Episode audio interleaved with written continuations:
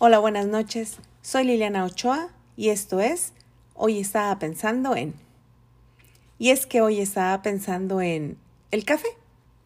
Y es que no me lo pueden negar. El café es una maravilla. Además de que es una de las bebidas más consumidas en el mundo. Es más, sin el café no se entenderían los desayunos ni las sobremesas. Pero además de ser una de las bebidas más consumidas en el mundo, el origen del café una historia llena de curiosidades, ya que parece que los distintos historiadores no pueden ponerse de acuerdo, y sus propias investigaciones compiten con las leyendas generadas en torno al surgimiento de esta infusión tan popular. La realidad es que hoy en día el café le pisa los talones al petróleo como la segunda mercancía más comercializada a nivel mundial. En la actualidad, se cultivan anualmente algo más de 7 millones de toneladas de granos de café en el mundo. Aproximadamente el 60% de la producción es de la variedad arábica y el resto es de la variedad robusta. Cada año se consumen alrededor de 400 mil millones de tazas de café. Además, son cerca de 125 millones las personas que trabajan cultivando el café y se alcanzan a producir 100 millones de bolsas de café cada año.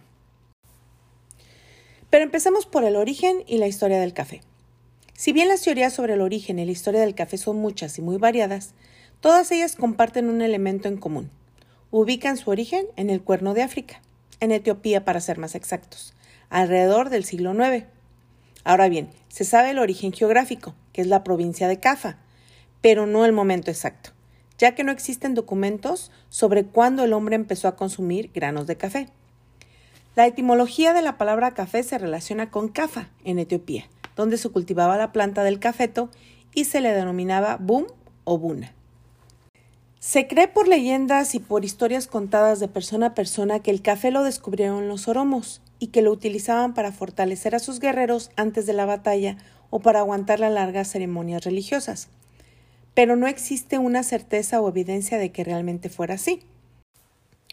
Lo que sí es cierto es que esta ancestral infusión ha formado parte del ser humano durante siglos y es tan antigua que no existen documentos escritos sobre cuándo se comenzó a tomar. Y esto se debe a que se comenzó a tomar tan en la antigüedad que en África todavía no existía la escritura. Todo lo que se sabe son algunas leyendas tribales que han perdurado durante años como sabiduría popular. La versión más popular sobre el origen del café cuenta la leyenda de un pastor de la tribu Caldi, que observó el efecto que una planta de frutos rojizos provocaba en su rebaño de cabras.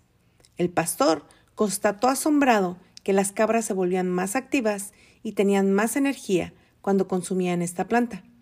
Por supuesto, esta mencionada planta era lo que hoy conocemos como cafeto o planta de café. Otra de las historias del origen del café hace referencia al místico yemení sufí, Gotul Akbar Noruddin Abu al-Hassan al-Shadili, que observó en un viaje por Etiopía la vitalidad de unas aves que comían de un arbusto y experimentó la misma sensación al probar esos frutos. Sean ciertas o no estas leyendas sobre el origen del café, de lo que no cabe duda y está documentado es que en el siglo XV había plantaciones en Yemen y un gran comercio de café entre Sudán y Arabia, a través del puerto yemení de Moca. Esta ciudad era el principal puerto en la ruta hacia la Meca. Allí es donde aparecieron los primeros establecimientos que servían café, los llamados cabecanes. Estos locales pronto se convirtieron en centros sociales y de actividad política. Incluso fueron prohibidos en varias épocas. Así pues, al café se le llamó cagua, que significa vigorizante, y las autoridades estaban recelosas de la nueva bebida, ya que sus efectos eran mucho más estimulantes que la hasta entonces bebida local, el CAT. Tanto por los efectos del café como por la concentración social alrededor de su consumo, que provocó que se convirtieran en centros de actividad intelectual y política, los sectores más ortodoxos prohibieron su consumo. En 1511, el emir Kair Bey mandó cerrar las cafeterías pero esta medida causó tal rebelión social que decidió reincidirla y dar vía libre al consumo del café en Egipto. Este se desarrolló rápidamente y en 1630 existían ya alrededor de mil cafeterías en el Cairo.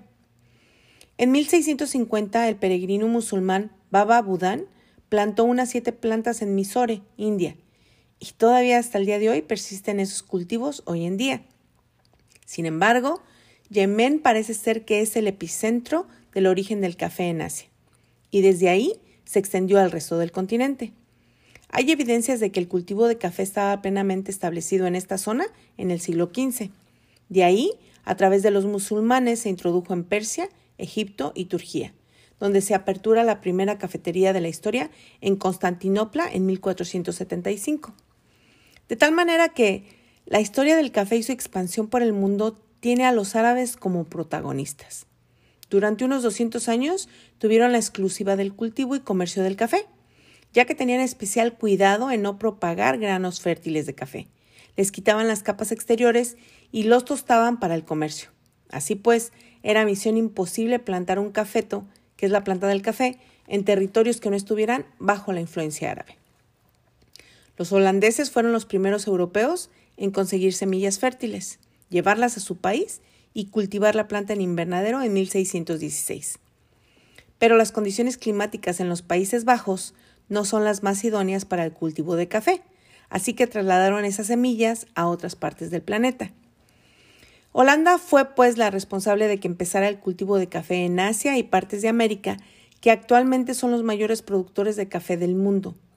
Entre el siglo XVII y XVIII se comenzó a cultivar café en India y en la isla de Java, en la actual Indonesia. Asimismo, llevaron cafetos a la colonia holandesa de Surinam, en la Guayana holandesa, y a Brasil. Las colonias holandesas fueron las grandes suministradoras de café de Europa en el siglo XVIII. Venecia también tiene un papel en la historia del café en Europa. Si los holandeses fueron los primeros en conseguir semillas para cultivar café, anteriormente fueron los comerciantes venecianos los primeros en introducir la bebida en Europa en 1615 desde Turquía, y al cabo de tan solo 40 años se creó la primera cafetería en Londres. Al Nuevo Mundo llegó por Nueva York, que por aquellos años se llamaba Nueva Ámsterdam a mediados de 1600. Y en pocos años, hacia 1689, aparecieron los primeros establecimientos cafeteros al otro lado del Atlántico, concretamente en la ciudad de Boston. Pero no fue hasta 1773 que se convirtió en la infusión por excelencia. ¿El motivo? Los altos impuestos que cargaba el rey Jorge sobre los productos más demandados, entre los que se encontraba el té. En cuanto a Latinoamérica, en México se abre la cafetería Menrique en la calle de Tacuba, en el centro histórico de la Ciudad de México, en el año de 1789. Ahora bien, se denomina café al grano del cafeto, arbusto originario de Abisinia, lo que es actualmente Etiopía, perteneciente a la familia de las rubiáceas. También se denomina café a la infusión obtenida a partir de las semillas tostadas y molidas del cafeto. Es una bebida altamente estimulante debido a su contenido en cafeína. El café suele tomarse en el desayuno o después de la comida y existen multitud de formas de preparar esta bebida. Lo más habitual es tomarlo solo o con leche, pero también se bebe con crema, chocolate, nata e incluso con algún licor. Generalmente se sirve caliente, aunque también es común tomarlo frío o con hielo. Actualmente se producen más de 7 millones de toneladas anuales de café en el mundo, de las cuales Estados Unidos absorbe un 30% de las importaciones y Europa Occidental un 33%. A pesar de que los beneficios del café han sido objeto de debate durante años, parece que son cada vez más aceptados por todos los profesionales. La clave para que esta bebida tenga un efecto positivo en el organismo es su consumo moderado. El principio activo del café es la cafeína, también conocida como teína y trimetixactina, que además de en el café se encuentra en el té, el guaraná, el mate y la nuez de cola. La cafeína es un psicoestimulante, disminuye la somnolencia y la fatiga y da sensación de euforia y bienestar, facilitando los trabajos mentales y musculares. Algunas de sus propiedades conocidas son las siguientes. Calma algunos tipos de dolores de cabeza o jaquecas. Mejora el riego coronario del corazón al aumentar el volumen de sangre impulsado por el corazón por minuto. Mejora la circulación al producir vasodilatación por acción directa sobre el músculo liso. Aumenta la diuresis, probablemente por el aumento de filtración del riñón al aumentar el riego sanguíneo de este. Puede reducir el riesgo de padecer enfermedades cardiovasculares, la diabetes tipo 2 o el asma. También se sabe que la cafeína incrementa la eficacia de los analgésicos y por este motivo algunos medicamentos incluyen pequeñas dosis en sus comprimidos. El café es una de las principales fuentes de antioxidantes y los antioxidantes son importantes ya que retrasan el proceso de envejecimiento, combatiendo la degeneración y muerte de las células. El café es una importante fuente de antioxidantes que ayuda a prevenir la aparición de enfermedades degenerativas. Los expertos coinciden en que tomar un par de tazas de café al día ayudan a mejorar el rendimiento, tanto el físico como el cognitivo, así como la atención y la capacidad de reacción. A los 30 minutos de tomar una taza de café, el cuerpo empieza a sentir mejoría, ya que es el tiempo que tarda la cafeína en llegar al cerebro. El café proviene del cafeto, que es un árbol pequeño o arbusto perteneciente a la familia de las rubiáceas, que generalmente tiene una altura entre 2 y 5 metros, aunque en algunos casos llega a alcanzar los 12 metros. Una planta de 5 años de edad produce aproximadamente medio kilo de café por cosecha. El café se cultiva entre los trópicos de Cáncer y Capricornio, donde el clima húmedo y cálido es ideal para el cultivo de café. En algunos cafetales se protege a las plantas más jóvenes de la luz directa del sol, sembrando plantas de crecimiento rápido entre las hileras como por ejemplo el maíz, mientras que los árboles completamente desarrollados se sombrean generalmente con otras especies de árboles. Cuando los cafetales se encuentran a altitudes elevadas, no es necesaria la sombra. El café cultivado entre 900 y 1800 metros sobre el nivel del mar tiene mejor sabor que el cultivado en altitudes más bajas. El fruto del cafeto es una drupa de aproximadamente 12 milímetros de diámetro que contiene generalmente dos semillas o granos. El fruto maduro tiene un color rojo oscuro casi negro. Todos los frutos de una misma rama no maduran al mismo tiempo, por lo que, para obtener la mejor calidad, deben irse recogiendo individualmente a medida que maduran. Los frutos del cafeto son preparados para comercializar principalmente por dos métodos, el método seco y el método húmedo. El método seco es de origen árabe y es el método más antiguo. En él, los frutos se extienden al sol sobre una superficie dura, formando una capa de unos 12 milímetros de espesor. Cuando los frutos están secos, se sacan de ellos las semillas a mano o utilizando máquinas.